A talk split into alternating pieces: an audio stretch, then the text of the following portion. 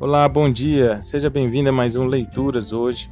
Nós continuamos aqui então essa semana sobre o Evangelho Quádruplo de Jesus e o título da leitura de hoje é Mateus, parte 2.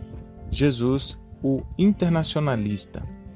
Mateus, capítulo 8, versículo 11. Muitos virão do Oriente e do Ocidente e se sentarão à mesa com Abraão, Isaque e Jacó no reino dos céus. Hoje minha esposa está aqui comigo de novo e ela vai fazer a leitura completa do nosso texto de hoje. Vimos ontem que Mateus retrata um Jesus judeu. Na verdade, ele o proclama como o Messias que era esperado havia muito tempo. A evidência para essa identidade judaica é inquestionável. Jesus estava inserido no Antigo Testamento ele se via como o cumprimento de toda a profecia do Antigo Testamento.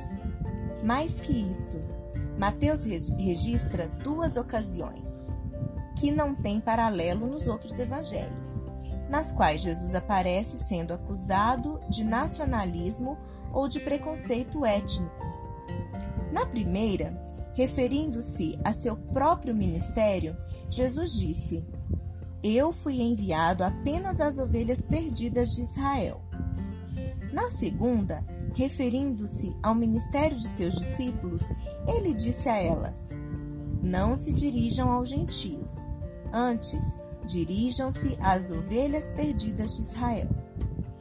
No entanto, essa era apenas uma limitação histórica.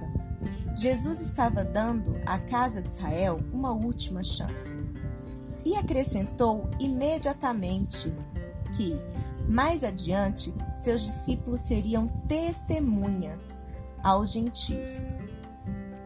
E o mesmo Mateus, que escrevera essas palavras sobre as ovelhas perdidas de Israel, também narrou, no princípio de seu evangelho, a visita dos magos gentios. E em seu final registrou a grande comissão de ir e fazer discípulos de todas as nações.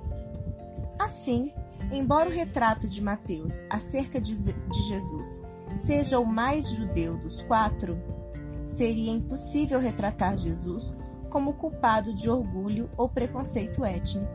Ao contrário, Jesus deixou claro que o Israel renovado seria uma nação internacional. Como diz em Mateus 8, versículo 11. Eu lhes digo que muitos virão do Oriente e do Ocidente e se sentarão à mesa com Abraão, Isaque e Jacó no reino dos céus. É isso aí, gente. Muito obrigado, amor. Muito obrigado, Aline.